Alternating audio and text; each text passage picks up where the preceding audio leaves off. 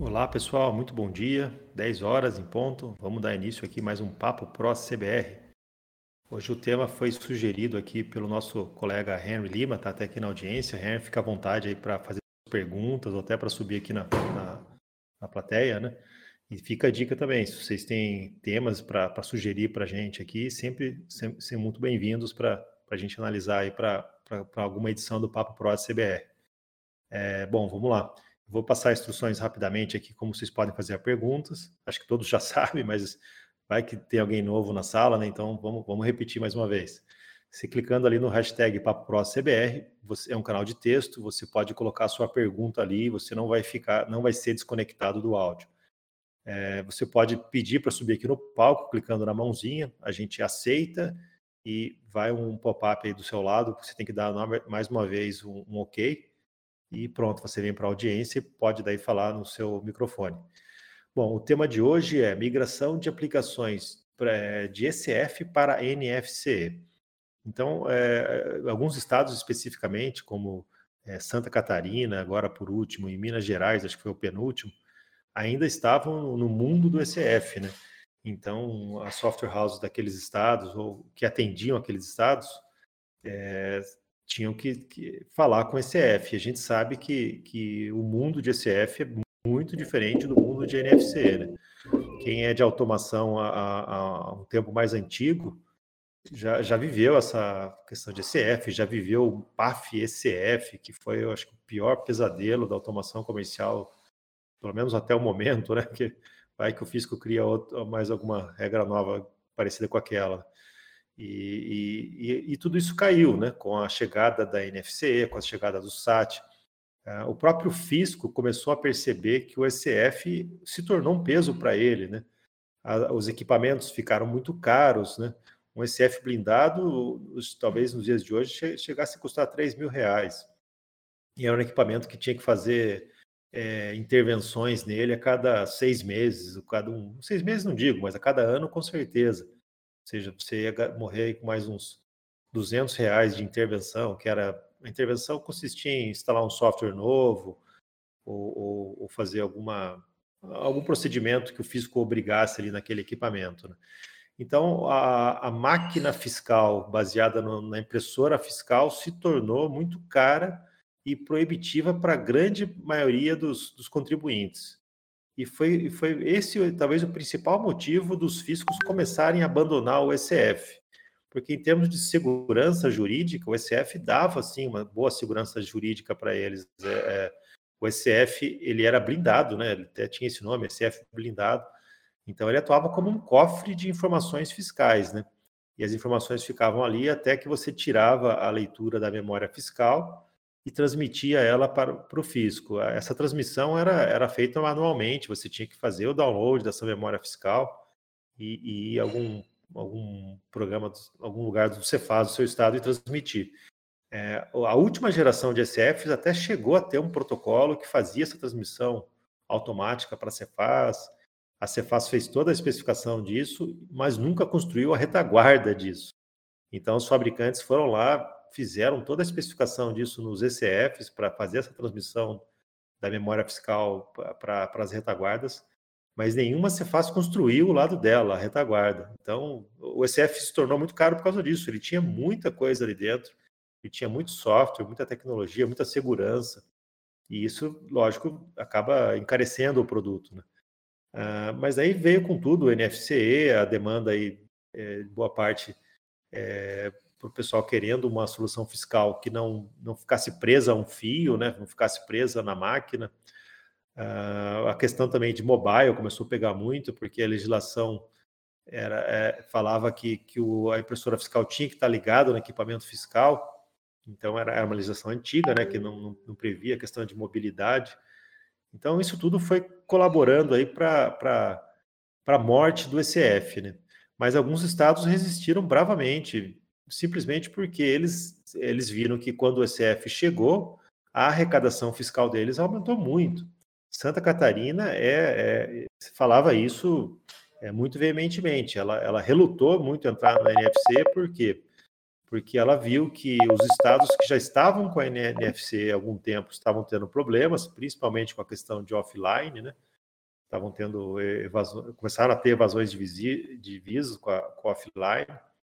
Então ela ficou só observando, só observando. Ela falou que ia fazer um hardware novo, é, não tinha muita especificação, os fabricantes também. É, depende de algum fabricante para fazer aquilo, né? Então não é simplesmente falar que vai fazer um hardware, né? E, a, a, pressão foi tanta que eles resolveram simplesmente ceder a NFCE, fizeram algumas regras ali no estado, né, é, para aceitar a NFCE, então não é exatamente igual como os outros estados. Até a gente fez um curso sobre isso, né, PAF, NFCE em Santa Catarina. Eles criaram uma certificação lá em Santa Catarina chamada PAF NFCE. Então tem também algumas regrinhas específicas. A gente pode falar um pouco sobre isso hoje, né, se alguém tiver dúvida, né? É, mas aí fi, a, ficou um mar de aplicações que estavam, vamos dizer, protegidas aí por essa, esse desejo do Estado de, de ficar com o ECF, e agora se viram a toque de caixa tendo que mudar a, a interface ou a, as aplicações para NFC. Então, isso sempre é, não é fácil, né? É, tem várias diferenças operacionais, até de uma aplicação baseada em ECF, né? citando um caso aqui, por exemplo, da concomitância no ECF, você tem que ter concomitância, ou seja, vendeu o item, abre o cupom, imprime. E na NFC você não pode ter a concomitância, né? Então, a experiência do operador muda quando a gente sai de uma aplicação de ECF e vai para uma aplicação de NFC. Então, não é, não é fácil virar a chave, não. É difícil você ter uma aplicação única que suporte as duas tecnologias, ou seja, não é uma simples configuração que você vai fazer, ah, agora é ECF, ah, agora é NFC. É difícil fazer isso numa aplicação. Por quê? Porque muda tela, muda a rotina operacional, muda muita coisa, né? Quando... Então, é o que a gente mais vê são é, as empresas criando duas aplicações, uma para ECF e uma para NFC, né? Lógico que pode fazer tudo numa só se você tiver é, conseguir resolver esses problemas que eu citei, né? Bom, então é isso. Dei uma introdução. É, eu acho que o Ítalo pode começar aqui falando também um pouquinho como é que surgiu a NNFCE, né? Dar um background para a gente de como surgiu ela. E daí depois a gente começa a abordar aí as principais diferenças entre uma aplicação que roda com a NNFCE, uma aplicação que roda com ECF e vamos tentar dar algumas dicas do que você pode fazer em cada um dos cenários. Então, a, as perguntas de vocês, as principais dúvidas de vocês são, são, são bem interessantes aí até para nortear o nosso debate hoje. Vai lá, Ítalo. Bom dia, pessoal. O, a primeira nota técnica que surgiu oficialmente do INCAT falando sobre a nota fiscal ao consumidor eletrônica, NFCE, foi em agosto de 2012. Então, temos aí quase nove anos. Né? Só que antes disso, é, a, a nota fiscal consumidor eletrônica já existia num projeto piloto que iniciou lá uh, no Amazonas. Tá? Mas acho que até a especificação dela foi feita por um secretário de São Paulo, né, Ítalo? Só que São e... Paulo já estava com o SAT e não deu muita bola, né?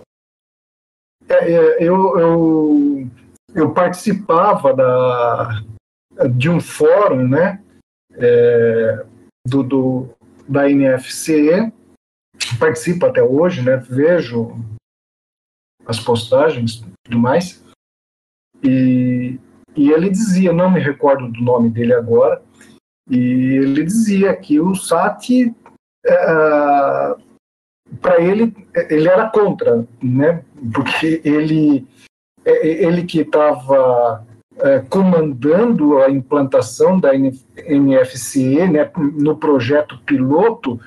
Então, ele de São Paulo e São Paulo querendo o SAT, o cara fala muito bravo, né? Inclusive, até passado um tempo, ele saiu né, do projeto da NFCE. É, saiu ou, ou saíram com ele. É, até se alguém conseguir lembrar o nome dele, merece ser mencionado, porque a especificação da NFC ele fez quase que inteira num, num documento único ali, é. evoluindo depois, lógico, mas. É. E o que, me, o que me recordo é que um rapaz de Manaus, uh, só vou falar o primeiro nome dele, Sérgio, ele me procurou, me ligou, dizendo que a empresa dele ia participar do projeto piloto, né? E me questionou, falou, olha, a gente utiliza aqui o ACBR para a emissão de nota fiscal eletrônica, né? Uh, você não escreve o componente para NFC, né? É, escrever, eu escrevo, é, não tem problema. É, mas eu preciso conhecer. Né? É, você tem manual, né? Os esquemas, como, que é? preciso ver como que é isso daí, né? E ele pegou e falou: olha, eu vou te mandar, mas você guarda isso daí a sete chaves, porque isso é um projeto piloto, né? E se isso aí vazar, vai dar problema para muita gente, né? Porque não pode, né? O dia que isso daí vier a público, tudo bem, né? Mas até então, né? Tem que ser guardado a sete chaves. Ah, não, pode ficar sossegado, né? E, e quando ele me mandou, né? O manual, qual foi a minha surpresa?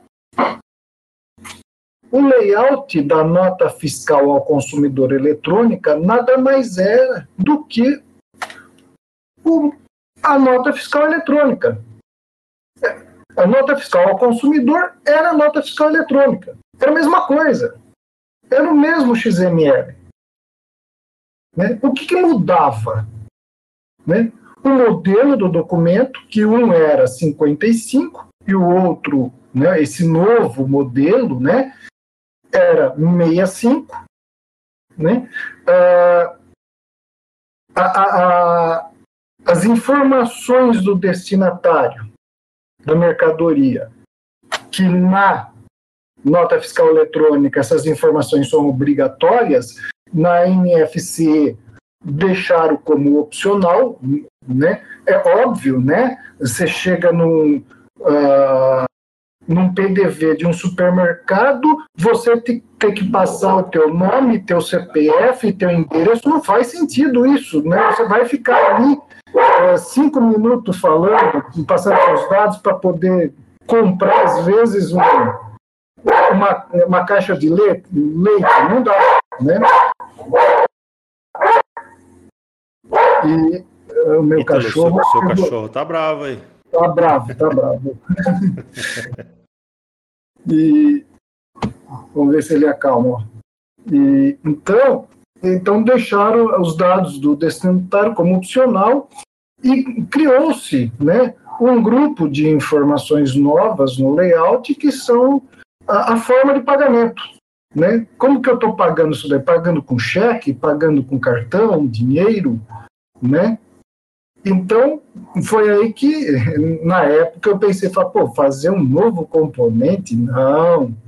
Vamos pegar o componente de nota fiscal eletrônica, né? E fazer com que, ora, que vamos criar uma opção de configuração nele que permita você escolher que modelo de documento você quer emitir, né? E, e aí foi criado aquela opção lá, né, eh, de configuração modelo DF, né, modelo de documento fiscal, onde você pode escolher qual dos dois modelos você quer. E também foi criado uma, uma propriedade de configuração de versão. Por quê? A nota fiscal eletrônica, na época, era a versão 2. E a nota fiscal consumidor eletrônica ela já surgiu como sendo versão 3. Então, daí, né, essas duas propriedades. Então, resumindo, a nota fiscal ao consumidor eletrônica, né, ela nada mais é o layout, nada mais é do que a nota fiscal eletrônica, né, que a gente conhece aí, né, e única coisa é que é, a, a, as regras né, de obrigatoriedade de alguma informação muda de um para outro. Isso daí foi resolvido né, nos esquemas, foi resolvido na, nas regras de validação da Cefaz, né, e, e aí foi. Né. então, e, então a, a, abrindo um parênteses aqui, é, você que está aí com essa demanda, vamos dizer assim, é, de, sair do mundo do ECF e ir para o mundo da NFC, muito provavelmente você já tem um emissor de NFE no seu software. Hoje em dia, acho que nem, não existe aplicação que não tenha emissor de NFE no, no software dele. Então, quer, quer dizer que talvez 70% do trabalho já esteja feito, ou seja, você já compreende é, boa parte aí das regras da NFCE. Né? É, é, inclusive, ela é mais, muito mais flexível do que a NFE, como o Ítalo citou. Você não precisa pôr endereço, não precisa pôr CPF. É, daí você fala, ah, então a galinha está morta, já, já resolvi. Não necessariamente, porque vai entrar em alguns requisitos específicos de NFCE, como contingência offline, que é onde todo mundo cai bonito na NFCE. Né? Pode seguir, então, vai lá. É, com relação a alimentar o componente né, emitir a nota, eu diria até mais, né, que é, você, se você já tem uma aplicação que emite a nota fiscal eletrônica, modelo 55, né, você fazer um, criar um novo projeto para emissão da nota fiscal ao consumidor eletrônica, é, é, é quase praticamente copiar e colar, né? Porque, uh, uh, primeiro, você está usando o mesmo componente, né? As informações são praticamente as mesmas, né? Inclusive hoje, né? Hoje você, é, inclusive na, na nota fiscal eletrônica, hoje você tem que informar a forma de pagamento, né? É, que que antes era o mesmo grupo que era da NFC, né, Ítalo? É. Não, no, o layout é um só. Né? Então, quer dizer, é, é, alimentar o componente, os métodos né, de envio, de consulta, enviar evento de cancelamento, tudo isso daí não mudou nada, é igualzinho. Né? Então, a, a, vamos dizer, eu até falaria em 90% está pronto. É o que você falou. O que, que, que falta agora? Tratar a contingência. Né? O que, que acontece na hora de eu emitir a nota, eu, eu estar sem internet? A Cefaz pode estar parada, o, o, meu cliente pode estar sem internet, porque um caminhão bateu num poste e rompeu o cabo de internet dele, né? Então, como que a gente faz? Como que a gente resolve isso? Né? Uh, porque no caso da nota fiscal eletrônica, né, se a Cefaz está parada, você pode se utilizar da Cefaz virtual de contingência, né, para você poder enviar, né. Agora, se é o, o, o teu cliente que está parado, né? Se o problema é nele, a internet, né? Então, o, o, isso daí não vai funcionar, né? Então, criou-se a, a, a, contingência offline, né? Inclusive, depois surgiram notas técnicas, né? Uh, explicando, detalhando um passo a passo de como fazer, né?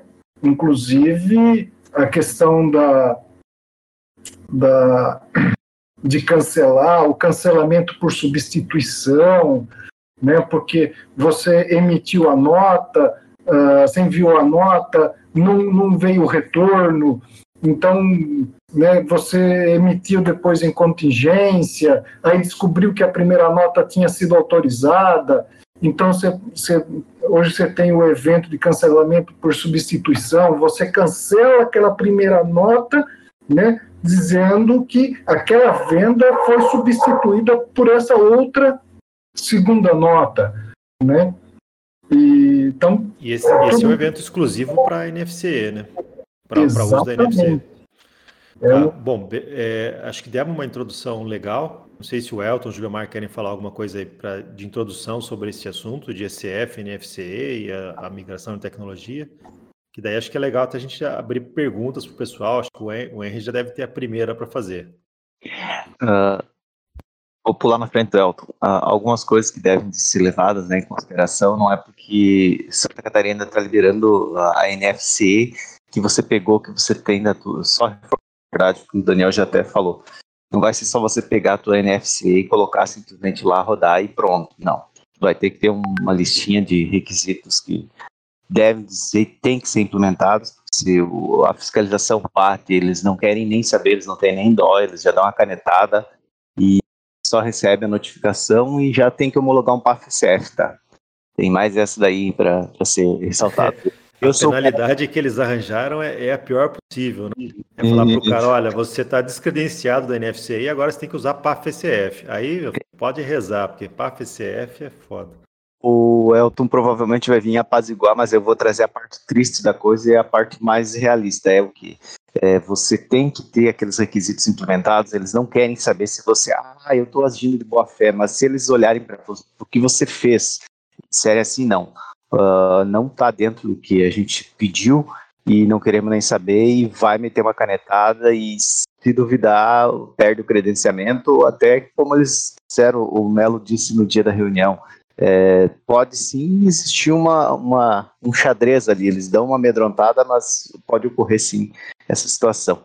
Então, existem essas peculiaridades que a gente pode ir discutindo aí durante o decorrer do, da nossa conversa, e quem é, tá aí do Pro aí, sabe lá já o curso, a gente até detalhou bastante, bastante coisa para fazer, deu bastante ideia de como resolver algumas situações, mas a gente pode ir conversando aqui. Quem não, quis, não adquiriu ainda, ou que não é do Pro, uh, vai ali, conversa com a Juliana, Aline, Daniel, ou vai direto lá no... Eu vou deixar o link do curso. Isso, isso, isso, pessoal. Beleza? É, tua vez. É, sobre introdução mesmo, eu não vou mencionar muita coisa, não. Acho que já, já falaram bem o, o Ítalo Daniel, deram introdução total, né? É, vou, vou deixar para as perguntas, eu, depois eu acrescento alguns comentários pessoais aí no, no que for sendo falado, tá bom? Mete bronca aí.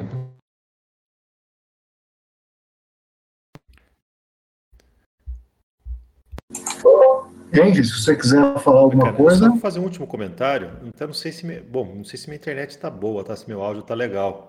É... Tá. Tá, ok. É, tá com, eu tô com delay, minha internet está ruim hoje. Bom, vamos lá. Eu só queria comentar assim: essa questão de, de PAF, ECF, NFCE, SAT. Quem vê o fisco, a gente que vê o fisco, fala: pô, o fisco é intransigente, o fisco está é, tá exigindo coisa demais, o fisco é chato. Mas vamos se colocar no lugar do fisco. O fisco percebeu que o offline é, ele abriu o cofre. É, é, o, o, offline é como se, se eu falasse assim: ó, eu estou guardando meu dinheiro, mas eu vou deixar aqui em cima dessa mesa, é o lugar que eu quero guardar meu dinheiro. Ah, mas alguém vai passar, vai pegar, não é seguro deixar. Não, mas tudo bem, deixa o dinheiro aí. É, a gente está contando, eu sei quantos tem, quantos tem aí, não tem problema. Então, o offline é isso: é, é, é você está guardando dinheiro num lugar que não é seguro, que é o HD da pessoa. Então, o, o fisco de Santa Catarina viu isso e, e, ficou com muito medo do offline. O fisco de São Paulo viu isso e falou: não, aqui não, aqui é SAT, offline não é permitido aqui. E eles têm razão. A, a hora que saiu o dispositivo de Santa Catarina, lá o DAF, você vai ver que todos os estados vão pular para querer aquilo, porque eles, eles correram com ânsia para a NFCE, para ver quem era o pioneiro, quem era o mais inovador, e hoje eles se veem nesse buraco porque eles não sabem o que fazer com offline. Né? Se, se, você for nas reuniões que você faz, você vai ver que o que eles mais falam é sobre offline, por que está aumentando o offline, por que, que as empresas estão emitindo demais em offline. E, e, se você for ver, eles morrem de medo disso, eles estão vendo que estão perdendo dinheiro com isso, mas não sabem como lidar com isso. Diga lá, Ítalo ou, ou, Henry. Opa, bom dia. Meu áudio está.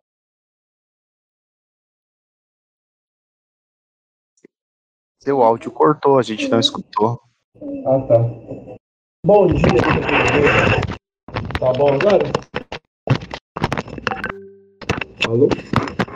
Pode, pode tá, falar. Tá um pouco abafado, Henry, mas vai falando aí que a gente tenta. Tá. Sobre, sobre esse assunto aí de offline, é, entre as é, programada para falar, vou adiantar e falar sobre elas. A gente tem um sério problema em Minas Gerais, aí o Elton bem. E, por exemplo, ontem aqui na minha região estava tudo fora do ar, cara. Então, assim, tem hora que nós não temos o que fazer. Dia 31 de maio, por exemplo, ficou fora do ar das 15 horas até o dia 2 de junho aqui na minha região e assim, é o cliente fica sem ter o que fazer, como nós somos o ponto de apoio dele, né? Ele liga e achando posso, né? Que a gente explica, né? Para não ficar fazendo contingência, não ficar desligando a internet, olha, olha a sua internet, né? Para a estrutura funcionar. Então, o nosso cliente liga quando tem a primeira contingência lá, né? Para a gente, vai procurar lá no técnico ou, ou procura no nosso robozinho que fica monitorando o serviço e ele fica fora sem aviso nada, né? Então, assim, eu acho que é, nas reuniões lá da dá uma olhada nisso, porque é rotineiro. Ontem à tarde, estou fora do ar de novo aqui, e como que às vezes a gente faz aqui para ter como é só o nosso software, né? Ontem eu fui numa droga, eu trabalho no ramo de farmácia, né? lá, numa grande rede de farmácia aqui, eles também estavam offline, né? Então, assim, é, isso me preocupa, porque não está na mão da software house, às vezes, o offline, está né? na mão da ou da cidade, ou da região, ou do estado, né? E aí a gente, é, cidade pequena, né? Eu moro em Santos Dumont, perto de fora, uma cidade de 30 mil habitantes só, então eu conheço o dono do provedor da internet, que conhece, né? Assim vai, né?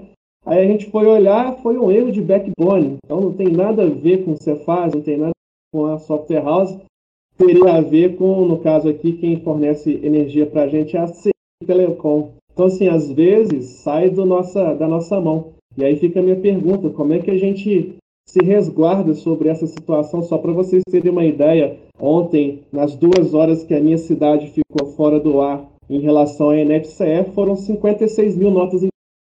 Então, o volume é astrondoso, né? Então, assim, a gente se preocupa muito com isso e por isso eu pedi ao Daniel que fizesse uma, um papo pró sobre isso, para poder a gente tratar desses assuntos um pouquinho mais corriqueiro do dia a dia, porque como o Ítalo falou e o Júlio Omar falou, o, o ACBR é perfeito, cara. É muito tranquilo da gente fazer a migração do SF para o NFCE. Na minha visão, o que não é tranquilo são situações igual essa que eu passei ontem, né? em 2 horas e 55 NFCEs emitidos offline, porque a CEMIG Telecom não fechava a rota com a Cefaz lá em BH. Por isso que a SF é boa, viu? ou o SAT. Você não precisa nem se preocupar com nada. O pessoal, é, isso o pessoal não preocupa pensar que o SATzinho lá, ou a, ou a SF, antigamente, você deixava lá rodando e esquecia do cliente até. Vamos até aproveitar que acho que o Marco Polo não está aqui hoje e vamos falar mal da NFC, senão ele já pulava e dava um mata-leão em nós dois aqui, Gilmar. Sim. Ele é, ele é defensor ferrenho da NFCE. A NFCE tem vantagens fenomenais é, em termos de economia para o lojista, ele não tem hardware nenhum para emitir, né? É tudo via software, ele só vai ter uma impressora que provavelmente ele já ia ter que ter mesmo para emitir outras coisas, né? Então a NFC nesse sentido é revolucionária. Mas eu acho que você querer pôr algo online no varejo é um baita de um tiro no pé, é suicídio, e é o que é. A gente vê isso hoje, o Aaron deu um depoimento disso, né? Tem hora que vai funcionar perfeito, vai autorizar um documento em menos de um segundo. Acontece isso. Eu, com a CBR eu já vi isso acontecer. Bater na Cefaz, voltar ao XML em menos de um segundo. E tem hora que vai demorar 30 segundos. E daí? O cliente vai ficar esperando? Ele, ele não tem um comportamento padrão, né? Tem hora que sai rápido, tem hora que sai lento. Então, a primeira coisa que você tem que decidir como software house é qual vai ser o seu timeout. Aí você pode, por exemplo, falar, ah, cinco segundos, eu acho pouco. Cinco segundos você vai tomar muito timeout. O que, que é o timeout? Vamos descrever o timeout. Um timeout você enviou o XML, e aí a internet tem um monte de coisa no caminho. Tem o provedor local, tem a infra do cliente, daí vai para o roteador 1, roteador 2, até chegar na Cefaz. Chegou na Cefaz, a Cefaz processa e volta por um outro caminho diferente, até chegar a resposta para você. Em qualquer desses pontos que der algum problema ou algum atraso, você vai ter uma diferença na resposta ou um timeout, ou seja, uma falta de resposta. Isso que é o timeout. É a falta de resposta num tempo pré-determinado. Então, se você determinou um timeout lá de 5 segundos, né, no componente do CBR tem a propriedade para isso, é pouco. É, para o cenário da NFC, eu acho que é pouco. Você pode começar a ter erros de timeout. E aí você tem que ter uma rotina de tratamento de timeout. Porque lembra que eu falei que a, a nota foi e voltou. E se você tomou o timeout, você não sabe em que lugar que está esse XML. Você não sabe se ele está indo ou se ele já estava voltando. Se ele já estava voltando, significa que esse XML já foi autorizado na Cefaz. Então, me digam aí, os, os, universitários, o que, que o cara tem que fazer assim que ele toma um timeout? Ele tem que enviar a nota de novo? É, isso daí é o que eu costumo pegar muito no pé, né? Do pessoal. Tem muita gente que, quando ocorre um timeout, é, resolve enviar nota novamente e aí consegue obter uma resposta. E, e qual é a resposta? Né? nota em duplicidade. Né? Então, no meu ponto de vista, né, no meu entendimento, se ocorreu um erro, você enviou, ocorreu um erro, primeiro, você não sabe em que momento esse erro ocorreu, se foi no envio, né, ou se foi no retorno. Então, a primeira coisa a ser feita é carregar o componente com a nota que acabou de ser enviada e realizar uma consulta, né? Se a nota, se o problema foi no retorno e a nota foi autorizada, o que, que vai acontecer? Como o componente está carregado com o XML assinado, né? E a nota foi enviada, foi autorizada, o componente automaticamente vai atualizar o XML com o protocolo, né? E aí você já pode imprimir o DANF, né? Deu certo, né? Agora, se, se é, ao realizar ou essa seja, consulta. Ou seja, é, o, é, e aí, aí até, eu até vejo que o pessoal comete um erro antes. Uhum. Só comentar um negócio, eu vejo que o pessoal começa, comete até um erro antes. Eles não gravam o XML antes de, do envio. O pessoal monta o XML, monta tudo no componente, a, abastece lá as propriedades, dá o transmitir. E eles só vão gravar no banco a hora que vinha a resposta. Esse é o primeiro erro que você comete. Por quê? Porque aí, se você não tiver a resposta, você não tem XML nenhum. Então, entenda que o XML ele vai ter fases. A hora que você alimentou o componente e vai transmitir ele, a hora que você gerou o XML, é a primeira fase. Ele já está assinado do seu lado, ele já foi validado contra os esquemas. Então você já tem que salvar ele no seu banco de dados. Aí você transmitiu. Aí o Fisco te deu a resposta. Agora você tem o protocolo daquele XML. Você vai atualizar ele no seu banco de novo. Mas não esqueçam disso. É, salvo o XML antes da transmissão. Exatamente. Uh, por, né, como eu disse, se o problema ocorreu no retorno, né, ou seja, a nota foi enviada, foi autorizada, ao realizar essa consulta, você vai ter lá o protocolo de autorização.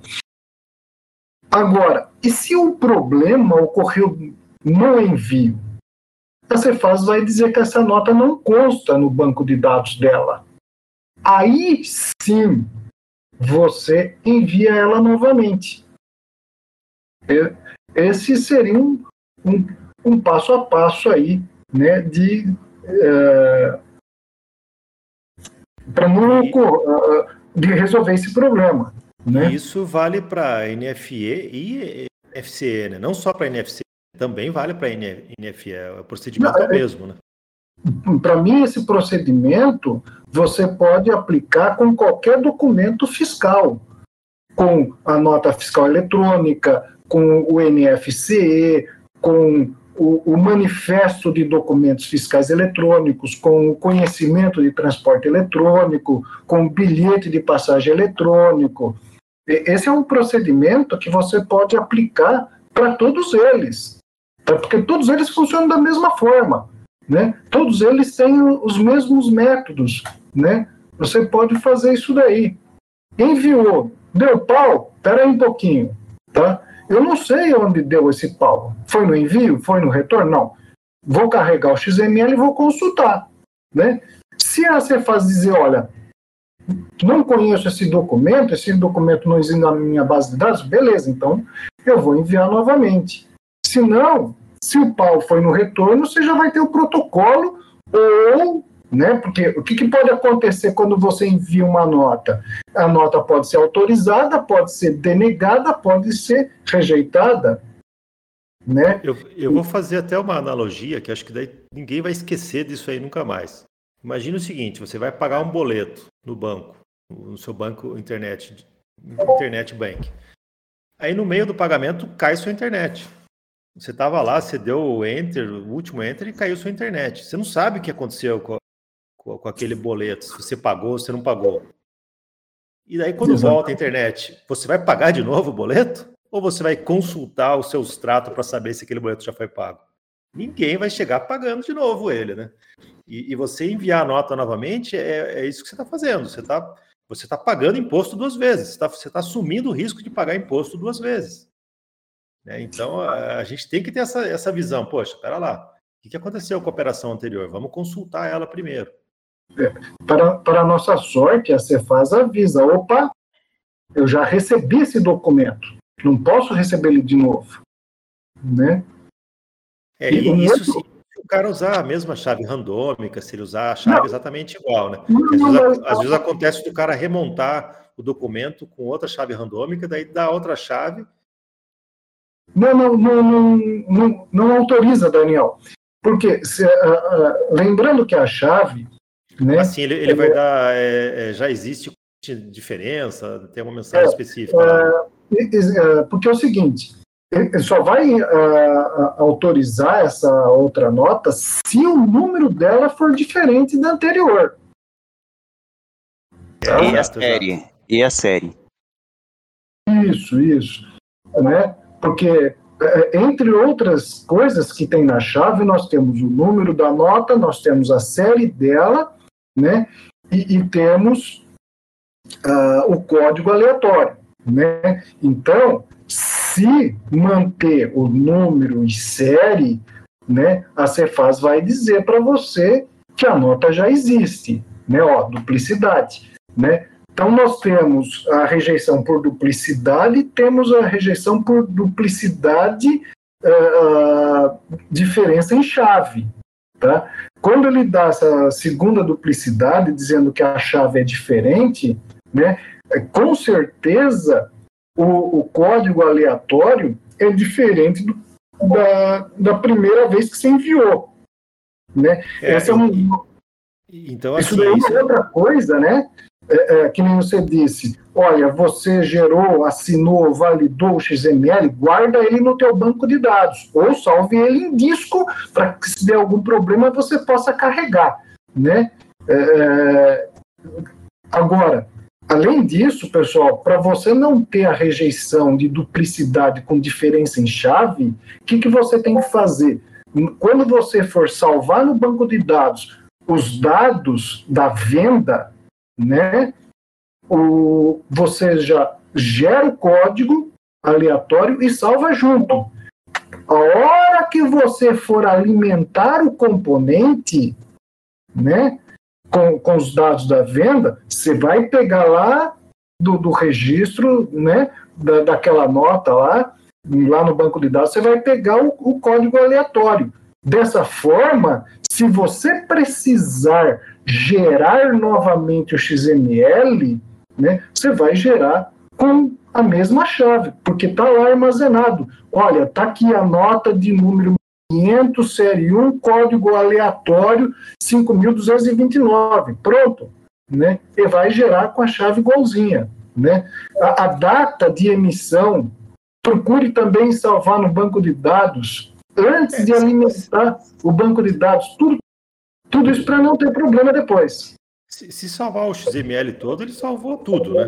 É, ah, é, então, se tiver um campo blob lá e salvar o XML, resolve. Não confie muito em HD, viu, pessoal? Ah, não, salvei na pasta aqui do cliente.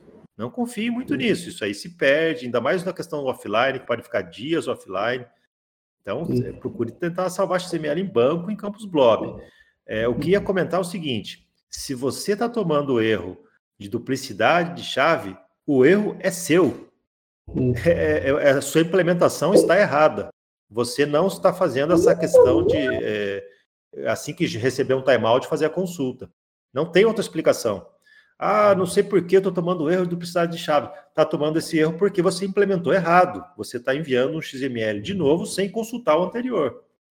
Exatamente. 100% dos casos é erro de implementação na aplicação. Daniel Ítalos, aproveitando esse assunto aí, eu já tenho uma outra pergunta relacionada a isso. Eu tive um problema com um cliente, cara, e eu sou, eu venho do PAF, então o, o sistema ele tem é, a estrutura local em cada caixa, né? Então tem uma drogaria grande que, eu atendo, que ela tinha sete caixas, e a menina do caixa X lá da vida estava tomando Coca-Cola junto e me derrubou a Coca-Cola queimou o computador, cara. E aí eu perdi todos os XMLs que estavam salvos, tanto no banco quanto no HD que estava daquela máquina. Aí o é, falando aí para salvar os dados no banco tal. E aí eu queria fazer a pergunta, no caso de que eu perco, né, eu posso é, recriar o XML mantendo exatamente os valores que estavam lá, mesmo ele tendo sido apagado? Vamos supor que eu tivesse uma redundância de backup na loja e salvasse os dados no meu banco de dados replicado em, então, replicado em uma outra máquina. É, tinha os dados da venda salvo no banco. Eu posso, do banco de dados, refazer no componente ACBR os dados, consultar a chave, buscar o protocolo, assinar o documento e refazer. Ou eu, nesse caso, tenho que fazer uma denúncia espontânea, dizer que eu perdi os XML e tal. Qual seria o melhor procedimento aí para a galera? Porque pode acontecer, né? Derrubar um refrigerante, alguma coisa, ou queimar, dar um pico. Ô, Henry, se você tem os dados da venda salvos no banco de dados, esse banco de dados está replicado numa outra máquina, enfim, você tem os dados da venda, tá? Uh, se, como o Daniel disse, se você tem o XML, melhor ainda. Mas se você não tem, né? Ah, quando eu uh, escrevi minha aplicação, eu escrevi ela para salvar o XML em vídeo, né? Agora estou mudando, né? Uh, para salvar o XML também no banco de dados. Tudo bem, beleza. Então, partindo do princípio que você tem os dados, tá? Uh, da venda no, no, no banco de dados, tá?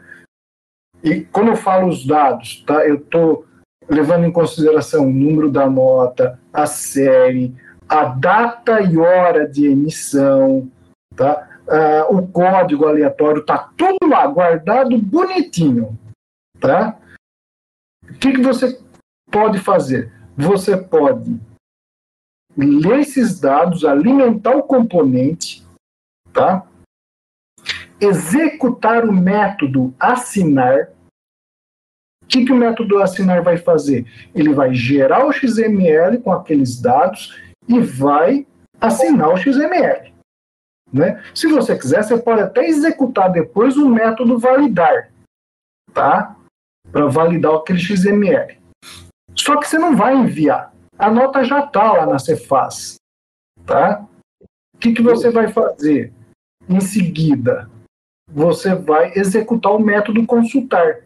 Ó, repetindo, eu alimentei o componente com os dados da venda e executei o método assinar e depois o validar. São dois métodos aí distintos que a gente pode executá-los de forma separadamente, tá? Nessa sequência, assinar, depois validar, tá? Feito isso, você executa o método consultar. O componente já está com os dados ali carregado. Tá? Ele já está tá, tá, tá com todas as informações ali. Tá? Ao executar o consultar, né, você faz, vai retornar a situação da nota, está aqui, ela está autorizada, beleza, o componente automaticamente vai atualizar o teu XML deixando ele válido juridicamente, ou seja, assinado e com o protocolo de autorização. Tá? Isso é possível. Ó, essa dica que eu estou dando com relação à nota é válida para todos os demais documentos. Tá? Dá para fazer isso com todos, desde que você tenha. Pessoal, o importante para tudo isso daí tá, é você guardar no banco de dados as informações que compõem a chave. Tá? O que, que compõe a chave? Tá? Ah, aquilo que pode mudar. Tá? Vamos pegar as informações variáveis. Né? Quais são as informações variáveis na chave? É o ano e mês de emissão da nota, tá? Só que aí você guarda a data e a hora, porque nós temos uma tag que tem lá a data e a hora. Né? A, no, a hora aí, no caso, hora, minuto, segundo. Nós temos que guardar essa informação certinha no banco de dados, porque senão vai dar diferença tá? no digest value. E o componente, tá? hora que, é, a hora que ele for colocar o protocolo né, é, no XML, ele vai comparar o digest value retornado pela Cefaz com, a, com esse que do XML. Se for diferente, ele não vai ele não vai protocolar aquele documento, ele não vai anexar no XML o protocolo de autorização, ele vai achar que o, que o documento foi adulterado. Tá? Então é importante isso que eu estou dizendo para vocês. Armazena no banco de dados antes de emitir a nota, antes de você é, alimentar o, o, o, o XML. Tá? Salva lá data e hora de emissão, o código aleatório, número e série, tá? Porque se você precisar gerar o XML novamente, ah. você tem os dados ali corretos. Diga, Daniel.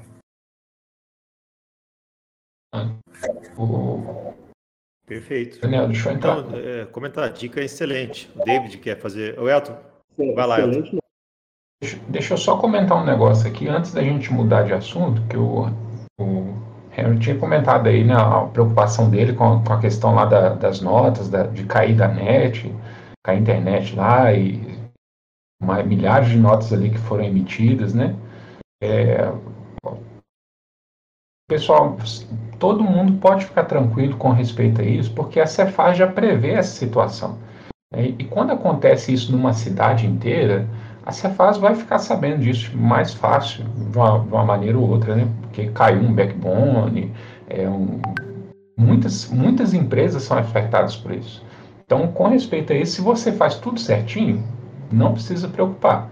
Né? O caso específico de Minas Gerais, é, que está tendo muitos problemas, muitas coisas, aqui mesmo no, no Discord né, do, do ACBR, lá no canal do, da Cefaz, o Marco Polo até convidou o pessoal para poder é, é, contribuir com informações relacionadas a isso. Depois, se vocês acessarem lá, vocês podem ver, vocês podem participar nisso para poder cobrar da Cefaz de Minas Gerais nessa situação. Tá? É, mas, de um modo geral, pode ficar tranquilo desde que você implemente certinho a maneira correta de fazer a contingência, de fazer é, o cuidado com, com o timeout, que é o que nós estamos falando aqui agora, de fazer a consulta. Se a gente fizer tudo isso, tudo certinho, não tem por que ter medo, achar que vai a fiscalização vai bater em, em você, alguma coisa assim, não. Agora, tem que tomar uns cuidados, né? Por exemplo, essa situação que, o, que o, a gente está comentando aqui agora de recuperar o XML, se você fizer um negócio automatizado para recuperar 55 mil XML, vamos supor que seja isso que perdeu, de uma hora para outra, é, pode ser que você caia no, na, na questão de, de consulta, de consumo indevido de web service, tá? É, porque você está fazendo isso de, de, de maneira é, fora do, do, do comum, fora do padrão viu? É, mas se estiver fazendo tudo certinho, né, vocês não tem que preocupar, né? A Cefaz sabe, viu? A Cefaz, não só daqui de Minas Gerais, mas de, de todo o Brasil, sabe qual que é, é de, de certa maneira, é a nossa infraestrutura para a internet e eles também são afetados muitas vezes. Né? É claro que não, eles, a maior parte deles estão é, nos grandes centros e não conhecem o interior de, de, de todo o Brasil, sabe como que é a questão de instabilidade, mas é previsto na legislação a questão de contingência justamente por causa disso. Então a nossa preocupação como software house é fazer as coisas da maneira correta. Se a gente fizer da maneira correta, fizer a contingente de maneira correta, fizer as consultas da maneira correta, do jeito que, que a gente está explicando aqui agora, pode ficar tranquilo né, que isso não vai virar um problema para vocês depois. Eu só queria comentar isso porque eu acho que é uma preocupação válida, é uma preocupação de muita software house, né, essa questão da, da contingência, dos problemas, e realmente pode, é, pode atrapalhar né, se a gente não fizer da maneira correta. É? Assusta, né? A gente fica assustado, tem hora. Muito bom. O, o Ítalo e o Elton esclareceram bastante. Para mim, quando comecei a CS, era dúvida fazer, né? Como fazer. Eu passei por um problema que meu amado a mesma nota com a mesma série autorizada do nada que ele ficou reclamando e tal, e foi justamente nesse que queimou, como reiniciou o número das notas, né? O meu suporte não, não me avisou, não para o número, né? E quando bateu a primeira nota, não rejeitou, ficou por várias semanas. Então, assim, tivemos que fazer lá uma série de, de artefatos aí jurídicos para poder informar e mostrar que não houve lá registrar a nota e foi passando, até que o contador é, a dica do Ítalo de salvar todos os dados do banco é, é, é válido, façam, vai fazer a diferença em algum momento. Nenhum sistema é 100%, né? Sempre vai ter alguma coisa atrapalhada, mais resguardada a software house é, menos problemas ela vai ter. Quanto mais é, é, é 100% próximo na legislação fazendo certinho, a gente vai ter gente não entende então ele só vai reparar quando entra, quando chega ali alguma coisa de fiscalização, de consulta, né, para poder a gente que acaba tendo responder. Então, quanto mais certinho a gente, melhor. Principalmente naquelas cidades de interior, onde o computador não tem muita informação sobre, né, o cliente não tem muita informação sobre, não temos, por exemplo, cliente que usa internet com 2 MB de velocidade, timeout de 10 segundos é praticável. Tem um minuto, talvez até mais, dependendo da localidade. Então, assim, é, colocar esse tipo de configuração no software, como é, já me ajudaram aí no, no canal ali do, do Pro NFCE várias vezes, é fundamental, porque gesta o software, né? Imagina que atualizar um software para mobile layout é, por não estar parametrizável. Né? Essas dicas são fundamentais, eu deixo muito falado aí com mundo e, e, a, e, as dicas, porque me ajuda durante o dia a dia e tenho certeza que vai ajudar muita gente. Uma outra essa, dica. Essa é a ideia mesmo. O... Pode falar, aí. Uma, uma... Bom, primeiro, né, é, é, a gente deve, na hora de desenvolver um software, principalmente né, software que emite documento fiscal, né, é, a gente deve é, se basear na, na, legislação, né? não sair escrevendo, fazendo do jeito que a gente acha que deve ser, né? Vamos ler, vamos ler as notas, as notas técnicas, os manuais, né?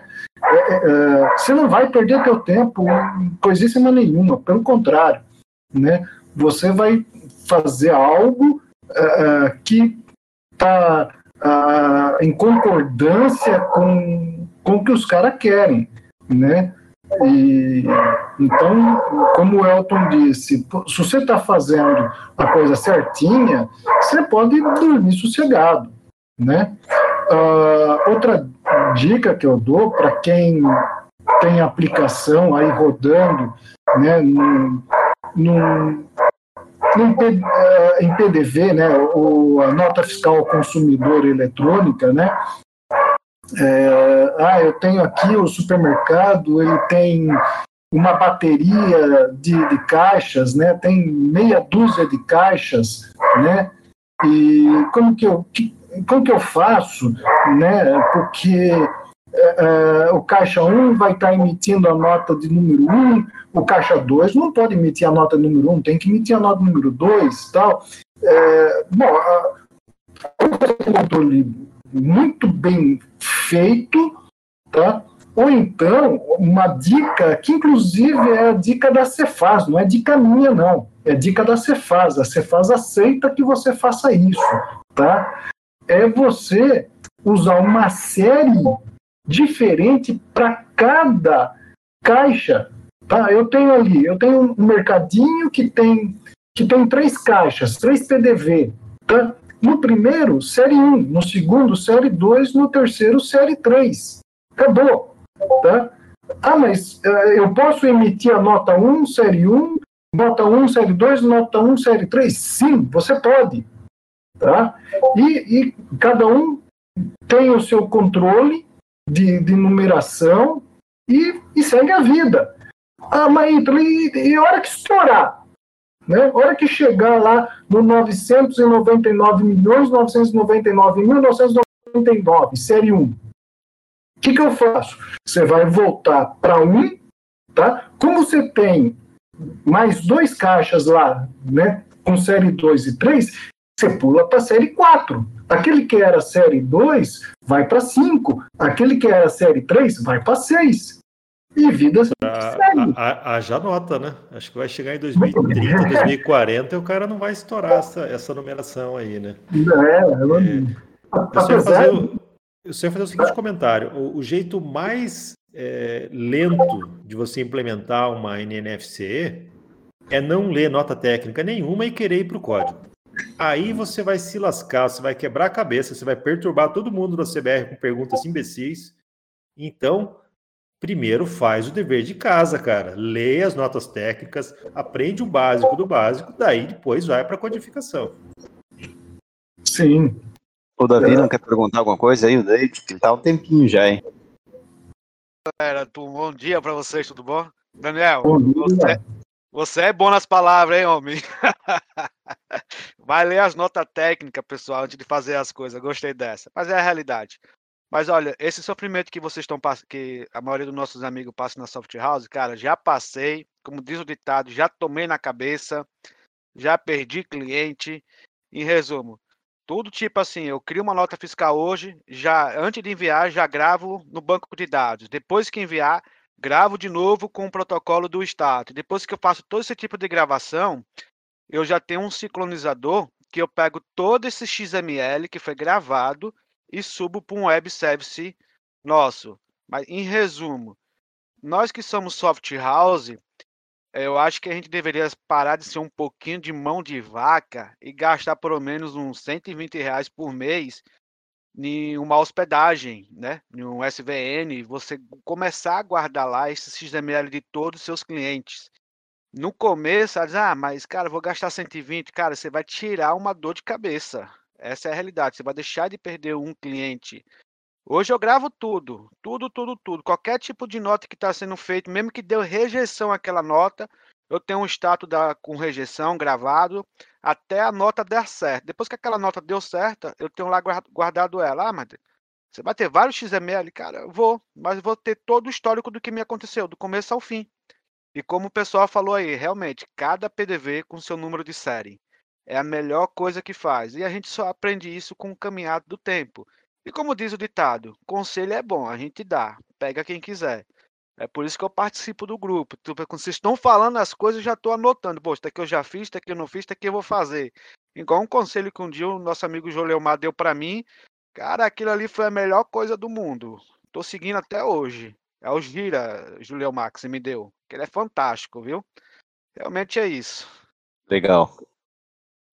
Bom, o que eu queria dizer foi isso, realmente, do banco de dados. Pessoal, guarde tudo XML no banco. Depois que você guardar no banco, pegue tudo isso e sobe para as nuvens. Uma APzinha, cara, a melhor coisa. Ah, não sei fazer, é complexo, não sei o quê. Marcos Polo tem um painel de XML também, o mesmo processo. Te dá o robô já sobe, coloca lá e você some dessas dor de cabeça. E ainda mais, ó, você vai chegar para o seu computador e vai dizer, olha, bota aqui o seu usuário e senha e você vai pegar todas as informações que você precisa. Para que melhor do que isso? Você vai ganhar, vai ganhar dinheiro, porque ele vai indicar um cliente e você vai estar feliz da vida, ainda mais nessa pandemia. Nós temos que melhorar muito mais o nosso software e deixar guardado esse, esses processos do XML. Bom, foi um prazer e bom dia para vocês. Valeu, David, pela contribuição. Eu ia comentar, vamos abordar alguns cenários assim da, da exceção da exceção da NNFC, ou seja, a gente sabe que é offline que vai, vai mandar ali quando você não tiver internet nenhuma no estabelecimento. Pode até ser algo local de um caixa, né? Naquele caixa está sem conexão, arrebentou o cabo de rede, alguma, alguma coisa ali. Então está gravando ali XML em disco, né? Não tem outro jeito, está gravando ali, não tem conexão nenhuma. Nem na nuvem eu estou conseguindo gravar. Estou é, gravando num disco ou num banco de dados local daquela máquina. E daí, nesse meio tempo, foi lá e deu um raio, alguém foi e roubou aquela máquina, como o Henry falou, derrubou a Coca-Cola em cima da máquina, né? Aí eu acredito que todos os equipamentos fiscais têm esse mesmo problema. Uma, uma ECF, ela, ela vai acumulando documento fiscal dentro dela, enquanto ela não transmite para o fisco, tem um risco de alguém danificar aquele ECF, um raio, um ladrão ir lá e roubar aquilo achando que tem algum valor. É, o SAT é a mesma coisa. Ele, ele, um raio pode queimar, enquanto o, o SAT está offline, cheio de XML ali, e, e aconteceu. E aí, que os, os, universitários me ajudem na resposta aí. O que, que o contribuinte tem que fazer nesse cenário? Ele, ele sabe que tem informação fiscal ali que não foi transmitida e ele não conseguiu subir. O que, que ele faz? Ele tem que fazer uma denúncia espontânea? Como que ele tenta recuperar isso? Né? Olha, eu fiz um procedimento que vou falar até vocês vão me crucificar, viu?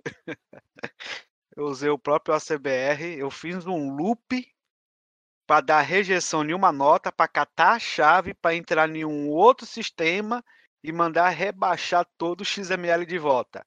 Aí depois eu fiquei um pouquinho mais inteligente, mas não na NFC, mas na NFA. Quando eu emito uma nota fiscal eletrônica, tem uma tag no, no ACBR lá da, do, da nota fiscal que você coloca seu CNPJ da soft house. Pessoal, preste atenção porque esse é um detalhe muito importante. Se você coloca o CNPJ da soft house, você recebe uma cópia do XML, certo? Original. Tanto a sua contabilidade, se você colocar, e a sua soft house. Um outro detalhe é, preste outra atenção. Essa tag, se você for fazer uma nota fiscal para o seu próprio CNPJ, com essa tag acionado com o seu número de CNPJ, dá rejeição. Então, vocês têm que tratar esse processo. Então, fiz o que agora? CNPJ da Soft House, estou emitindo nota e estou recebendo lá. Aí eu vou lá pelo nosso painelzinho de, de abaixar notas fiscais que foi emitido no nosso CNPJ e vejo todas as notas que foi emitido do meu cliente, NFE. Então, tenho tudo salvo hoje.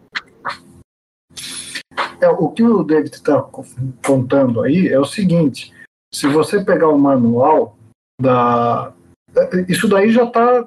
É, isso daí existe na nota fiscal eletrônica consequentemente na nota fiscal ao consumidor eletrônica, só que no caso da nota fiscal ao consumidor eletrônica não funciona, tá? Tá lá, né? Mas por enquanto não funciona. Tem, você tem isso daí no CTE também e no MDFE, tá?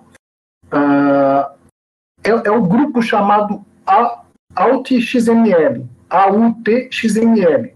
Nesse grupo eu posso colocar o CNPJ ou o CPF. Eu posso listar até 10 CNPJ e ou CPF. Até 10. Tá? Esse Alt XML significa. É, Viu, Ítalo? É, o Panda lembrou bem ali agora, e eu também estava lembrando, ia falar ali, ali, cuidado com o LGPD, você não pode inserir informações assim para sair pegando as informações do seu cliente.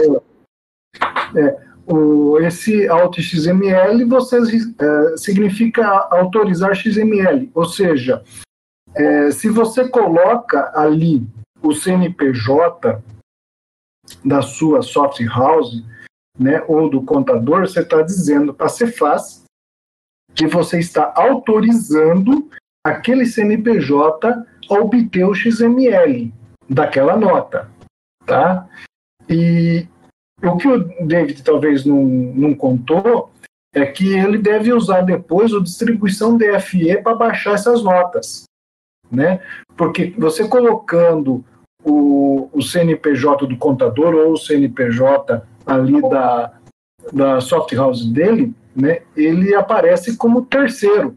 Então, através da distribuição DFE, ele consegue baixar todas as notas que contém o CNPJ dele, lá como terceiros. Tá? Mas, mas isso, assim, para o XML que já está lá na Cefaz, né? É, já, já, subiu para lá, né? Nesse, nesse cenário que eu descrevi, descrevi, que foi tudo offline, offline, é, aí se você tem a, a, as informações no banco de dados, você pode recriar o XML e fazer uma consulta. Foi aquilo que o Ítalo descreveu aí no começo do Papo Pro, né? Você alimenta novamente o componente com todas as propriedades idênticas, gera o XML e, e, faz a consulta, não envia novamente, mas faz a consulta, daí o ACBR vai atualizar para você, vai trazer o, o, protocolo e vai atualizar. Agora, se o XML só existiu naquela máquina, nunca chegou a ser transmitido para a Cefaz, aí não tem, a, não tem como se recuperar de lá, nem por distribuição, nem nada. Né? E você é, perdeu esses documentos é, você colocou um cenário extremamente pessimista, né? É, primeiro, a, a, nota não foi enviada. Como os americanos falam, né? shit happens. É, a nota não foi enviada porque é, o cabo de internet da máquina ali é, rompeu, né? E não está conseguindo comuni é, se comunicar, então está ali em offline. E, e de repente né, uh, ocorre ali uma pane elétrica, né, e, e queima a máquina. Então, uh, foi o HD, o brejo, quer dizer, uh, no, no, nesse meio tempo não ocorreu um backup né, para um servidor da, do que estava naquela máquina, enfim, vamos, vamos pegar um cenário bem pessimista mesmo, né? Perdeu tudo, tá? Perdeu o, o, HD que estava ali, quer dizer, se você tinha um banco de dados local, ele se foi, né? E aí? O que, que você vendeu? Para quem você vendeu, né? Então, é, não tem o, o, o que fazer. Eu, como que eu vou recriar uma nota sendo que sumiu todos os dados? Não sei, tá? Uh, não sei para quem eu vendi. Né? Uma, tudo... uma, coisa que ele vai ter, teoricamente ele teria, é a segunda via que é obrigatória da NNFC na, na questão do offline. Né? Tem muita gente que desabilita a segunda via do offline, mas aí nesse caso de terrorismo, eh, pessimismo extremo, né? ele, ele seria de fundamental importância. Né? Seria a única coisa que restou. Né? Exatamente. Tendo isso, dá, vai dar um trampo lascado aí, dependendo da quantidade de notas, né? Para lançar esses itens aí novamente, né? Recriar um banco de dados com, com, com essas informações impressas, né? E tentar gerar novamente, né? O XML, transmitir, né? E, se tiver essa informação, se tiver esse papel, é, já é um, um, uma luz no, no, fim do túnel. Agora, sem isso, eu na, acho que... Na, é... esfera, na, na, esfera fiscal jurídica, ele, ele deve ou pode abrir alguma denúncia espontânea, fazer um boletim de ocorrência, falar, olha, cara, tinha informação aqui que eu não consegui transmitir, queimou, o ladrão veio, roubou. É, que, como, que, que vocês acham aí? Nesse caso aí, Daniel, com a ajuda do contador da, da empresa, ele deve fazer uma, uma, denúncia espontânea e consultar a Cefaz sobre qual é a atitude que ele deve tomar. Porque se ele não tiver nenhuma informação escrita sobre as vendas, provável que a Cefaz queira que ele faça um, um, um levantamento de média de, de vendas do, dos últimos dias, dos últimos meses, para poder fazer uma, uma verificação de, de quanto talvez ele te, deveria em imposto. Então tem que, tem que entrar em contato. Se não tem nenhuma informação escrita, não tem É, é igual você mencionou, por exemplo, um SAT. Queimou um SAT que, que tinha muitas notas ali em contingência que não foram transmitidas. E não tem nada impresso na, na loja, é, não tem segunda via das vendas, nem nada. Então, tem que, tem que consultar, pegar o, o contador, fazer uma denúncia espontânea na Cefaz e consultar a Cefaz sobre o que, que, ela, que ela vai querer que seja feito. Ah, isso, aí, isso é, daí é, é bom de levar no... em consideração para o cliente também, aqueles clientes que gostam de economizar. Tipo assim, hoje só tem uma impressão, ele não tem que gastar com uma impressora fiscal, tem uma impressão. E eles ainda ficam reclamando do tamanho da impressão, que vai sair um pouquinho maior sai as duas vias, guarda a via. Mas a, além de tudo, né, o, o famoso e velho backup, mas o backup não é backup se estiver na mesma máquina ou no mesmo ambiente. Então faça um backup para algum local seguro fora dessa, desse ambiente de vocês. É, esse cenário que eu descrevi, ele, ele é um cenário de extrema exceção, como eu citei, né? E eu acredito que 80% das aplicações do mercado já não rodam totalmente offline, desconectada do banco local, ou desconectada num servidor de loja ou de uma nuvem, né? Talvez 80% das aplicações pare se você tirar o cabo de rede de trás da, da, da máquina ali, né? Daí eh, o cara não vai, não vai cair nesse erro, mas também o caixa para de funcionar, né? Eu, eu, eu prevejo que isso vai aumentar quando? A chegada de equipamentos Android, porque eles têm mobilidade. Imagina você, um vendedor lá de NNFC com um Smart POS ambulante, tá? um caminhão de entrega, alguma coisa assim um ladrão que vê aquele smart POS bonitão vai, vai roubar aquilo. Né? Se, se, ele tiver, se ele puder roubar, ele vai roubar. E, e vai que o smart POS trabalhou um bom tempo offline porque ele estava numa região sem internet. Então ali você tinha documento fiscal que foi emitido, entregue para o cliente e não foi transmitido para a Cefaz. Ainda o cliente pode consultar o QR Code desse documento lá no portal da Cefaz. Isso já liga um alerta na Cefaz que a software, a, aquele software vai ter que subir aquele XML em algum momento, a própria Cefaz passa a monitorar a chegada daquele documento, né? assim que o cliente escaneia o QR Code. Né? Então, é, é importante ter uma tratativa para esses cenários de exceção. Né? É interessante no, no, tipo de. É, é, legal ter, né, Daniel? Você falou bem, e uma coisa que o pessoal não para também para pensar nisso daí, é, é esses, é, nesse caso, os equipamentos. Ah, eu quero emitir com a CBR dentro de uma aplicação Android. Eu quero isso, beleza. Só que daí tu vai chegar nessa situação. Um equipamento desses é muito sensível, de certa forma, né? Ele é, derrubou no chão ali, meu amigo. É capaz de ir tudo, até a memória dele. Você lascar no meio e perdeu ele. Não é só nem questão de roubo.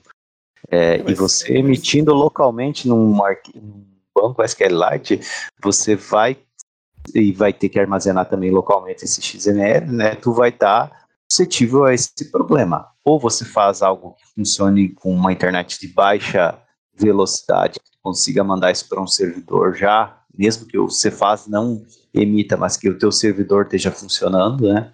E tu consiga mandar, esse é um caminho também a ser resolvível, né? Ô, Júlio Mar, aí você me lembrou da, é, de um contador falando, que o contador sempre fala, fala do lado da maneira mais segura, né?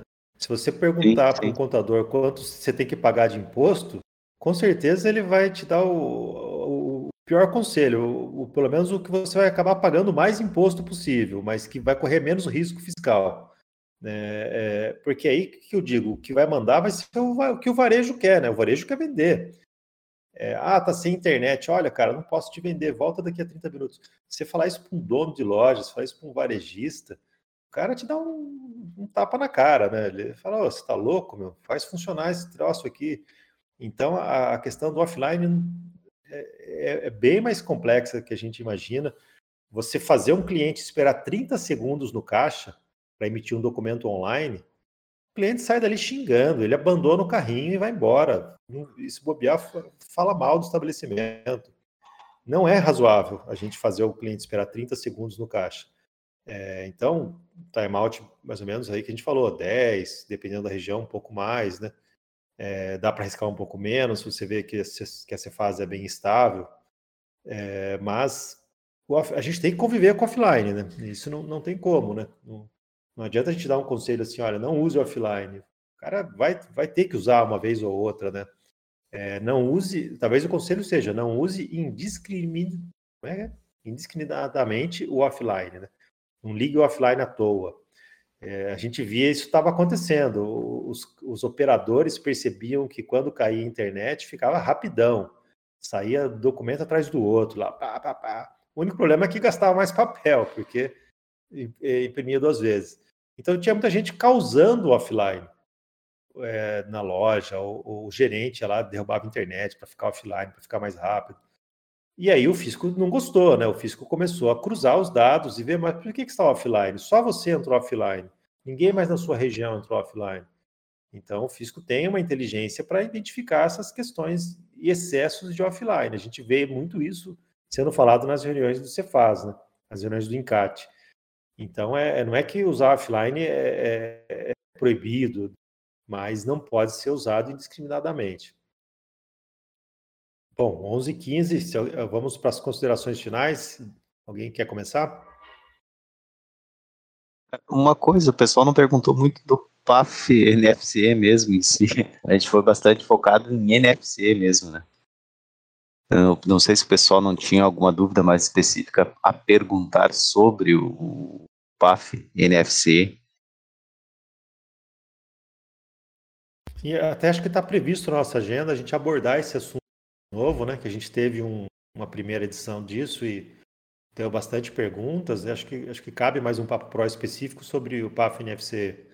Eu não sei até se a Juliana já não, já não, não colocou na nossa agenda. Se não, já pode pôr. Além disso, a gente não, não falou muito da emissão em contingência em si, né, Daniel? Embora a gente já tenha tido um papo pró falando sobre isso é, anteriormente, é, mas talvez seja interessante a gente agendar um, um outro para o futuro falando sobre isso aí, se, se, o pessoal achar interessante, né? Sobre como deve ser o tratamento da contingência offline em si. Eu, eu, concordo, eu vejo que o pessoal é, apanha muito nessa questão, né? Continua levando erro de duplicidade de chave, é, fica, te, fica tentando transmitir nota para a Cefaz é, com erro, eu lembro nessas reuniões de encate, o secretário falou: Ó, oh, como que eu não vou bloquear essa empresa aqui? Esse imbecil tentou transmitir o mesmo documento mais de mil vezes. Ele tomava erro de rejeição e mandava de novo na sequência, ficou num loop nisso. Ou seja, faltou inteligência da aplicação de, de ver ó, o erro de rejeição é, é porque o XML está inválido, então por que, que eu vou tentar transmitir de novo se o XML está inválido? Vou ter, que, vou ter que corrigir isso antes. Mas o cara deixou num loop lá, deu erro, transmito, deu erro, retransmito. E isso é, isso é, é um ataque de DOS na Cefaz, na verdade. Imagine um monte de aplicação com esse mesmo comportamento. Derruba qualquer servidor. Ah, desculpa perguntar, você, o senhor me falou, Daniel, e às vezes você me dá um susto assim, sabe, tão grande. Que história é essa do PAF NFC? Então, tá, os NFC vai voltar a ter PAF normal, aquelas impressoras com NFC? Não, é, é, é, quase isso. Assim, a Santa Catarina, né, que lá tem o PAF-ECF, né, o último estado, o último reduto de PAF-ECF, eles finalmente aderiram ao NFCE, mas eles não abriram mão das, de algumas das regras que existem no PAF-ECF. Então, eles criaram um filhote de lobisomem lá, chamado PAF-NFCE. E daí tem um monte de regrinhas. A gente fez um curso, acho que até a Juliana já colocou aí no hashtag PapoProCBR, para quem conhece PAF-ECF, o PAF-NFC é fichinha. É, é uma versão light, bem light do PAF-ECF. Para quem nunca fez PAF-ECF, você vai olhar aquilo e vai falar, meu Deus do céu. E daí você multiplica por 10 aquilo, é o que é o PAF-ECF hoje, né? Então, é, é para quem tem NFC e quer ir para Santa Catarina, não é simplesmente se cadastrar. Tem que fazer um monte de coisas que, que a Cefaz pede, principalmente na parte de menu fiscal, né? É um menu que gera vários arquivos TXTs e, e a aplicação tem que saber gerar esses TXTs no formato correto, com as informações corretas, né? Esse TXT é, serve para a questão de, de emissão offline, tá? É, também, a, a, grande, a, grande, maioria deles é exatamente para essa questão offline. Se você emitiu uh, NFC offline, vai ser nesse TXT. É, exatamente, eu até volto a questionar, porque a gente está tá escrito ali migração de ECF para NFC. Eu achei até que fosse é, hoje a, a, conversa sobre o, essa questão aí de, de PAF e NFC, mas nada também é, exorbitante, nada que o pessoal precise começar a arrancar os cabelos, porque não tem homologação presencial, mas você deve de fazer toda uma bateria de testes para ver se você está fazendo exatamente o que eles pedem e daí sim você poder colocar no seu cliente. falta me dizer que vai ter aquela, aquela maravilhosa redução Z para travar a impressora. Aí o bicho pega. Mas daí a redução Z é SF, calma lá. Daí existe mais uma coisa aí. O pessoal sai, é, que mesmo sai do interior, mas o interior não sai deles. O problema maior é que você sai da SF, você não tem mais redução Z, mas os teimosos dos contadores vão lá e pedem para que tem que ter uma emissão do documento no final do dia que é uma redução Z. Não existe redução Z, tá? Se o contador vir para você, pede para ele mostrar onde é que está isso na lei da NFCE ou do SAT mesmo. Eles querem uma redução Z por dia, pelo amor de Deus. Não existe isso. É, isso, isso vai ser comum nos redutos onde está mudando a tecnologia, né? Saindo do STF. O contador vai falar, oh, mas cadê a redução Z? Você não e daí tem muita software house que faz uma redução Z, um relatório imitando redução Z só para agradar o contador. Tudo bem, é uma, é uma opção, mas realmente não precisa, não tem legislação que obrigue você tirar a redução Z em ambiente de NFCE. Né? Não existe. Né? Daniel, é, então, vai depender porque você vai ter que mudar teu PAF-SF, tá? Eu diria que é, não vale a pena, falando a visão que eu tenho aqui não vale a pena você fazer isso porque você vai ter que mudar o menu fiscal. Não vai ser a mesma coisa que o PAF, PAF SF. O PAF SF tem não sei quantos itens, eu esqueci já a quantidade de itens do menu fiscal. Do PAF NFCE vira quatro itens do menu fiscal, tá? Não é tanta coisa, mas são quatro itens que devem ser gerados. Eu diria que você deveria de partir para uma ideia nova de fazer uma tela específica para isso e todo um código para isso, para emissão da NFC com o PAF-CF, tá? com o PAF-NFC. Então, faria essa tela separada, faria todo esse tratamento que tu necessita, porque daí somente para aquilo ali. E daí de quebra tu poderia utilizar em qualquer outro estado, por causa que ele vai fazer a mesma, uh, não é que vai fazer a mesma coisa, mas ele faz o que os outros estados já precisa. Então tu faz para aquilo ali e já utiliza nos outros estados. O, o Clederson comentou ali se, se vai voltar o PAF. Eu acho que não tem risco, tá? É, Santa Catarina criou esse PAF na FCE, mas eu não estou vendo nenhum estado sinalizar aquilo. Oh, acho que, que ideia bacana, hein, Santa Catarina? Vou adotar aqui também. Eu não vi nenhum estado sinalizar dessa forma.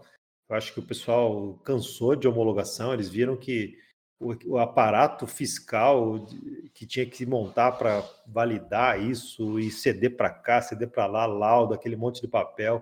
Aquilo é caro para o Estado também, consumir um monte de servidores do lado deles, né? Eles viram que a experiência não foi boa com o PAF-CF, eu não vejo ninguém querendo voltar a fazer isso com o PAF e NFCE.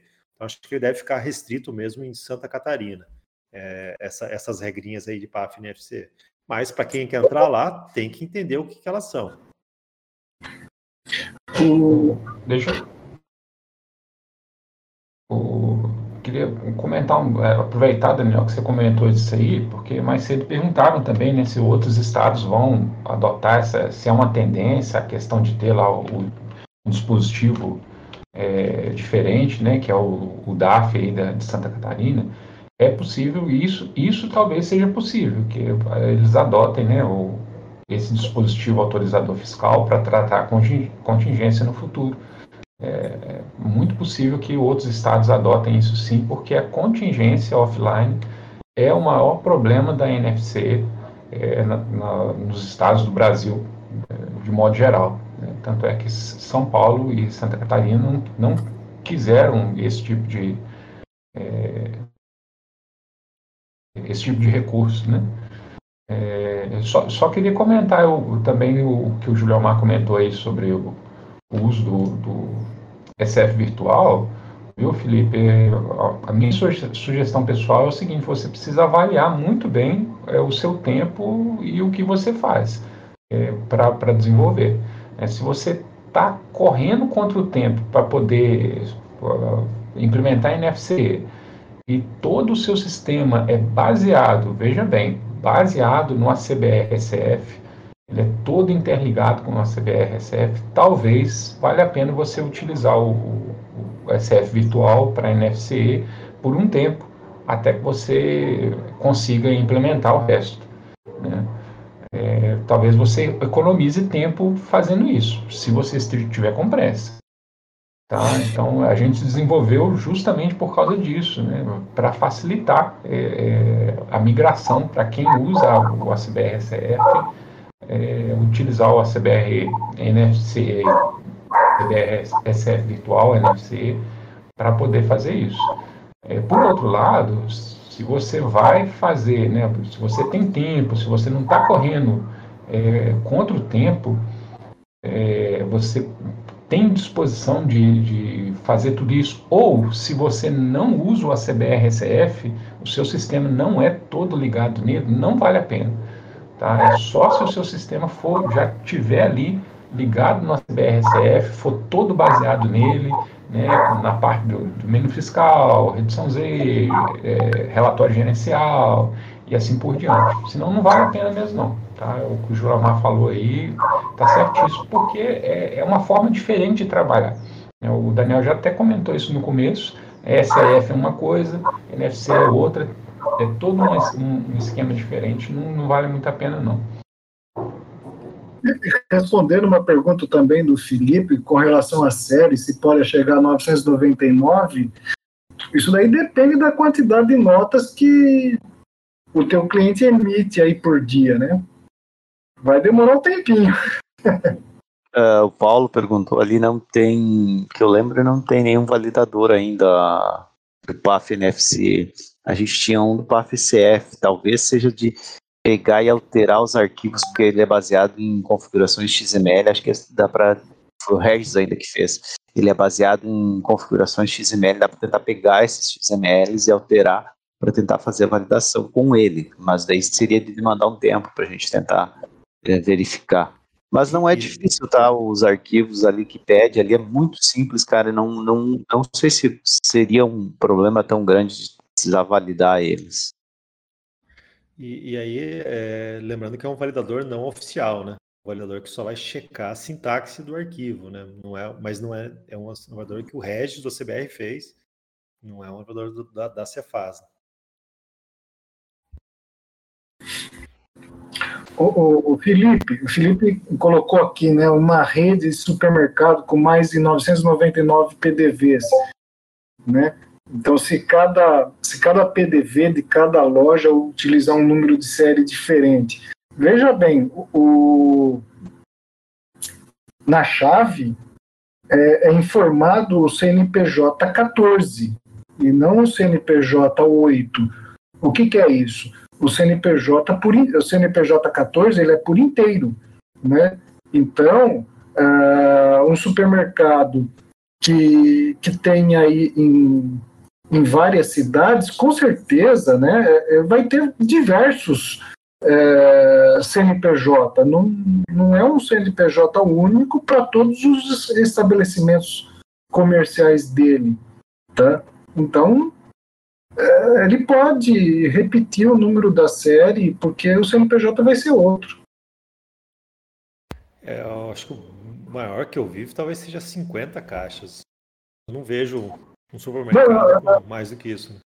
Não, vamos, vamos pegar um, um, exemplo, por exemplo, uma loja aí, é, é, o supermercado Carrefour, né? Carrefour, Carrefour Big. por exemplo, né? É, é, Carrefour tem na cidade A com, com 10 PDVs, tem na cidade B com mais 10, tem na cidade C com mais 10, assim por diante. Será? Eu acredito que não, que o CNPJ uh, na cidade A seja um, na cidade B seja outro, principalmente se forem estados diferentes, né? É, é, se for outro estabelecimento, em outro local físico, tem que ser outro CNPJ. Você não pode ter o mesmo CNPJ residindo em vários estabelecimentos físicos. Uhum. É, nessa é, da... o endereço troca o CNPJ. Então, então nessa daí, acabou. Então, uh, e, e, mesmo que seja na mesma cidade, né? Porque às vezes a gente vê, né? Ah, na, quem é aqui em Araraquara, nós temos um supermercado, ele se encontra em, em três ou quatro endereços diferentes. Então, é bem provável que o CNPJ seja diferente em cada um deles, né? Se, se trocou o, o, endereço, tem que trocar o CNPJ, então, então no, no, no endereço 1, o, o caixa 1 pode estar usando a série 1, né? No endereço 2, o caixa 1 também usando a série 1. Né? Porque o CNPJ é diferente. E, e, e na, na, chave nós temos o CNPJ completo, o CNPJ com 14 dígitos, e não os oito primeiros que eles chamam de CNPJ base ou CNPJ 8. Tá? É, o dia que vocês forem no McDonald's, dê uma, só por curiosidade, deem uma olhada no CNPJ do doutor. É um dos poucos casos que a gente não fala o blá blá blá, mil ao contrário, não sei o quê. Mil ao contrário é, na verdade, zero, zero, zero, zero. E do, você vai ver que nas lojas do McDonald's, que acho, acho, que só tem cinco donos do McDonald's no Brasil inteiro, você vai ver que são todas filiais. Aí é 5 mil alguma coisa, ou seja, o cara tem loja pra caramba embaixo do mesmo CNPJ.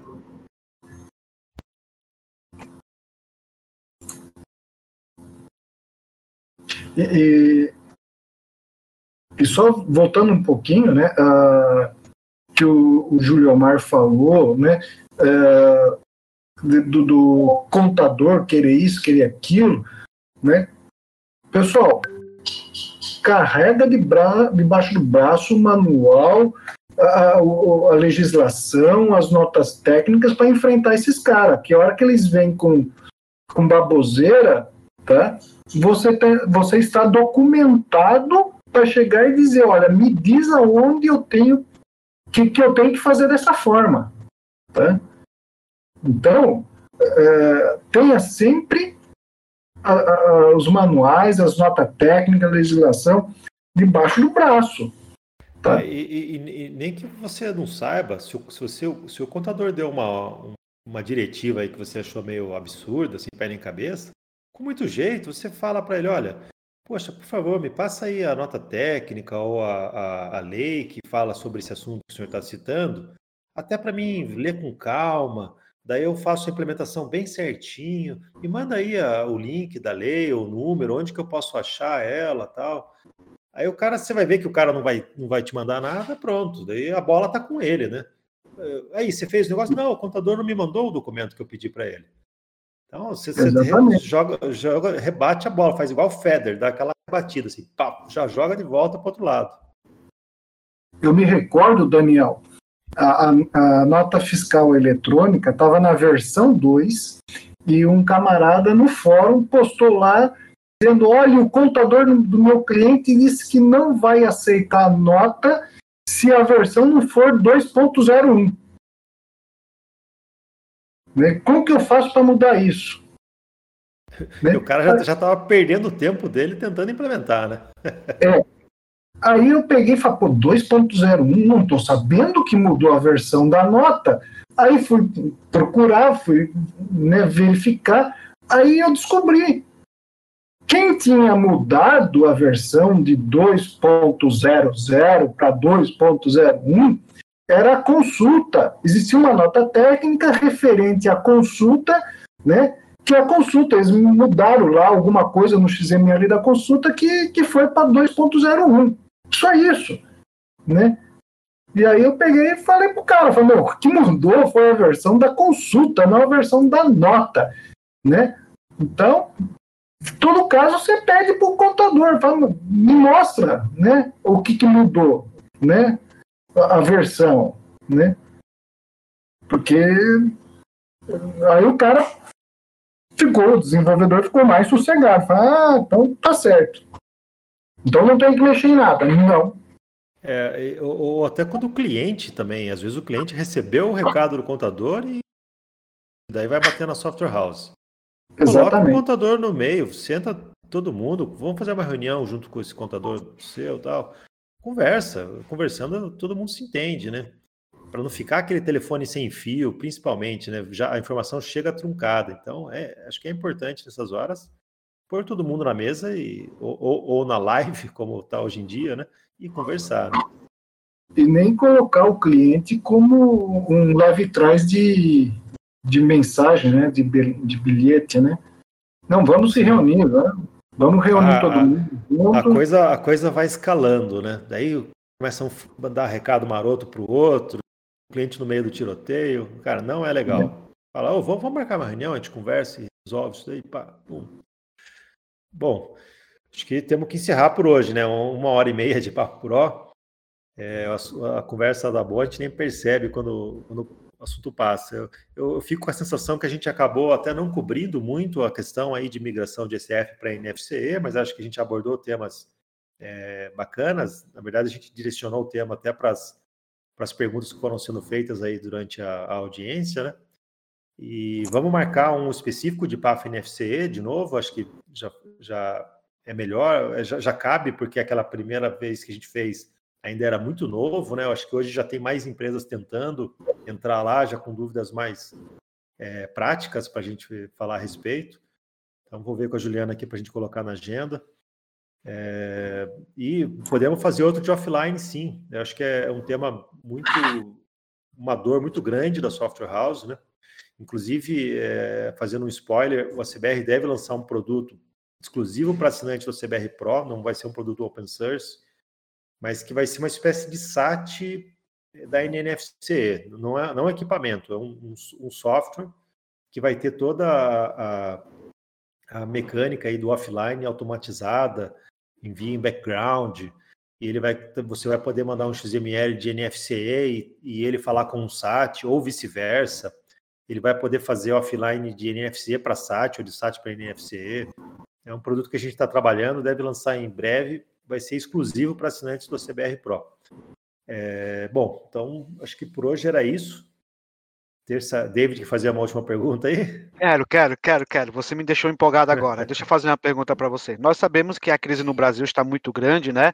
E a gente tem que aproveitar a oportunidade.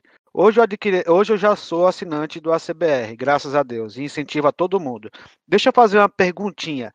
Eu já posso pagar adiantado do próximo ano para não ter o aumento? Você sabe que o ACBR não tem o saque do CBR não tem aumento desde que ele foi fundado. Então, a hora que aplicar o, o como é que é o GPM, nossa, vai dar uma bordoada. Na verdade, assim, a gente, eu não prevejo aumento. É, eu, eu, acho que o valor está tá justo no, comparando com outros serviços, outros, outras é, plataformas que fazem algo semelhante com o que a CBR tem.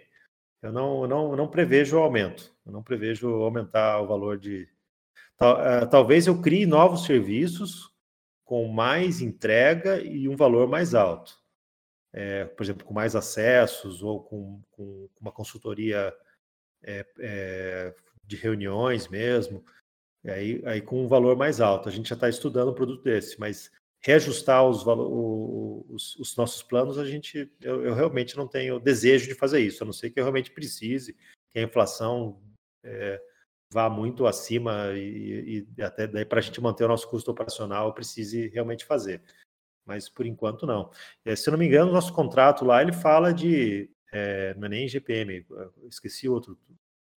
Caramba, o, outro índice comum usado aí, que o GPM não dá para usar mais agora. Né? É, mas a gente nunca aplica, a gente nunca aplicou o reajuste.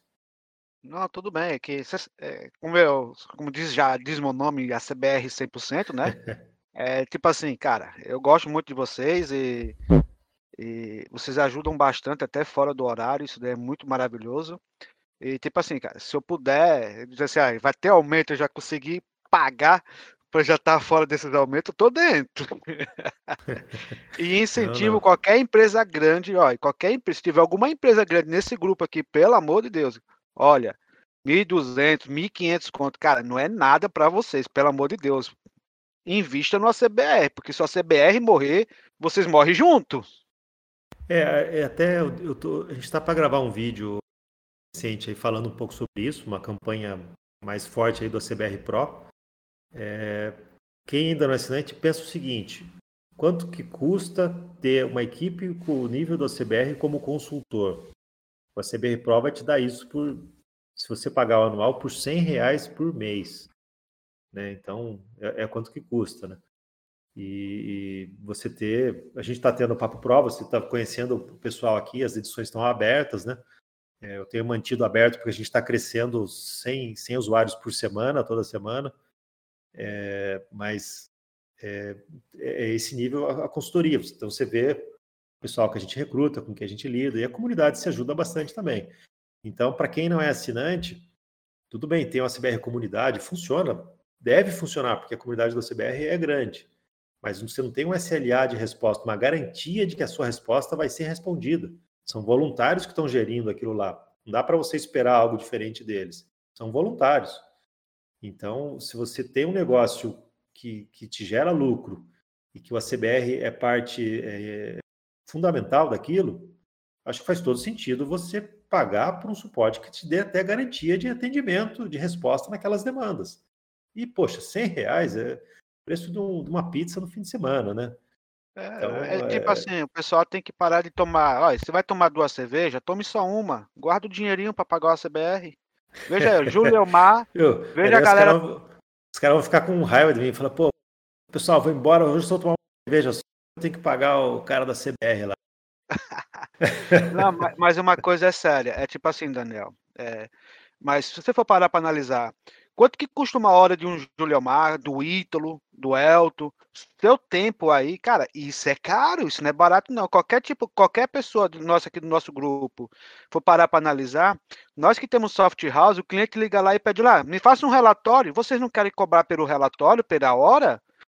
Pense que também, do outro lado, o pessoal do ACBR, eles têm família, eles comem, eles precisam de dinheiro e nada é de graça nessa vida. Infelizmente, a gente precisa de um cacauzinho.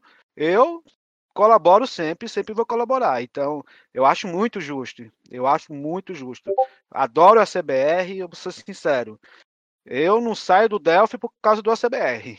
Tamo é, junto. Eu, eu, acho que até o, o, erro é mais nosso de não achar muito bem que, que o ACBR é uma empresa precisa de receita para pagar e se tiver mais receita vai investir mais e vai entregar mais de volta. É, eu percebo que na comunidade o pessoal tem uma ideia meio romântica de oh, os caras da CBR fizeram um negócio lá, não sei que eles imaginam quem é, uma galera é, é, que, que, gosta de trabalhar de graça, ou não sei o que, é, o pessoal imagina for, muito bem, mas, é, mas uma ideia meio romântica, né? É, se você for parar para analisar, quase todo mundo da CBR que trabalha e os outros lá podem observar, de tanto trabalhar, os bichinhos estão ficando careca já, ó. Olhando as fotos. É, mas foi um prazer. Valeu, David. Pessoal, Falou. muito obrigado pela audiência de hoje. Terça-feira que vem tem mais Papo Pro CBR, né? É... Puxa, não estou nem com a agenda aberta aqui, mas deixa eu ver rapidinho aqui. Ah, vai ser. Ah, vamos falar de novo sobre o, o FSX, né? Aí do, a estrela do Ítalo, né? Do no filho mais novo do Ítalo, o NFSX. Então vai ser mais uma sessão aí sobre o NFCX para a gente tirar as dúvidas. Quem já usa o componente NFSE já deve estar migrando para o NFSX.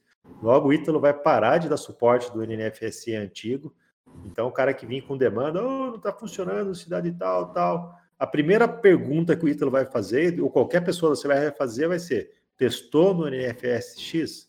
Ah, não testei. Então testa primeiro. Então, quem não, quem usa NFC e não começou a migração, pode pôr na, no começo da fila do, do backlog isso aí para fazer o quanto antes. Quer falar uma coisa, Ítalo?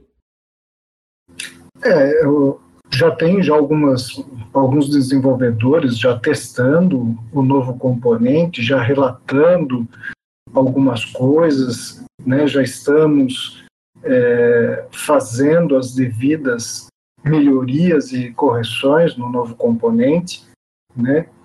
E está aí, pessoal, com o novo componente de emissão de nota fiscal de serviço, atendendo mais de 1.200 cidades, por volta de 110 provedores, né? E, infelizmente, né, nós não temos os esquemas né, de, de, todos os provedores, principalmente daqueles que têm os seus layouts próprios, então fica difícil da, da gente implementar principalmente a leitura do retorno. Né? Então, eu conto com a colaboração de todos aí, né, de testarem e, e mostrarem, olha, tá dando esse retorno, tá aqui o, o XML do retorno, para que a gente possa fazer as devidas é, correções, né? E componente está aí, o fonte está aí, né? Leia ele, veja como que ele ficou, está muito mais claro, muito mais objetivo, né? Com a ajuda do Rafael, do, do Júlio Omar, enfim, de, de todos, de, todo, de toda a equipe que é, trabalhou não só escrevendo código, como também analisando, apontando melhoria. Né? Ficou um componente muito bom, que a gente vai conversar mais uma vez semana que vem. Acho que me parece que na terça-feira, né? Isso mesmo, terça-feira. Daí quarta-feira a gente vai falar de novo. Eu tava, tinha marcado. E na quinta, acho que a gente não colocou ainda, mas a gente vai falar sobre gestão de projetos. A gente vai contar um pouquinho aí da, da do, como que é o dia a dia do CBR, como que como que como que a gente lida sendo uma empresa com um projeto de código aberto. Eu fiz uma palestra sobre isso na Embarcadeiro, então acho que é, vai ser algo parecido, né, que a gente vai, vai abordar aí né, nessa quinta, na próxima quinta. Bom, pessoal, muito obrigado pela audiência aí, desculpa pela de demora aí, hoje é, foi, foi, bem longo o Papo Pro, mas foi uma conversa bacana. Terça-feira, às 10 horas, espero de novo vocês no Papo Pro CBR. Bom trabalho para todo mundo, pessoal.